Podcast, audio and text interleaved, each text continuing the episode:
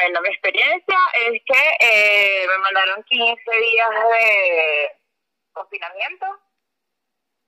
Eh, no me hice ninguna prueba, me ofrecieron una prueba privada, pero la prueba tenía un valor de 25 dólares y preferí quedarme encerrada esos días.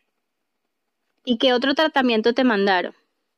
Eh, me mandaron a tomar este acetaminofén inicialmente y vitamina C. Y después al, al ir avanzando los días y e ir empeorando en la enfermedad, me mandaron citromicina. Y después me mandaron deslomexazona, eh, ácido fólico, eh, jarabe para la tos y Plexane de tener problemas respiratorios. Ajá, y te pregunto, ¿has eh, eh, gastado más o menos un presupuesto de cuánto en, en este tratamiento? He gastado un total de como de 60 dólares aproximadamente. ¿Y los exámenes eh, de laboratorio?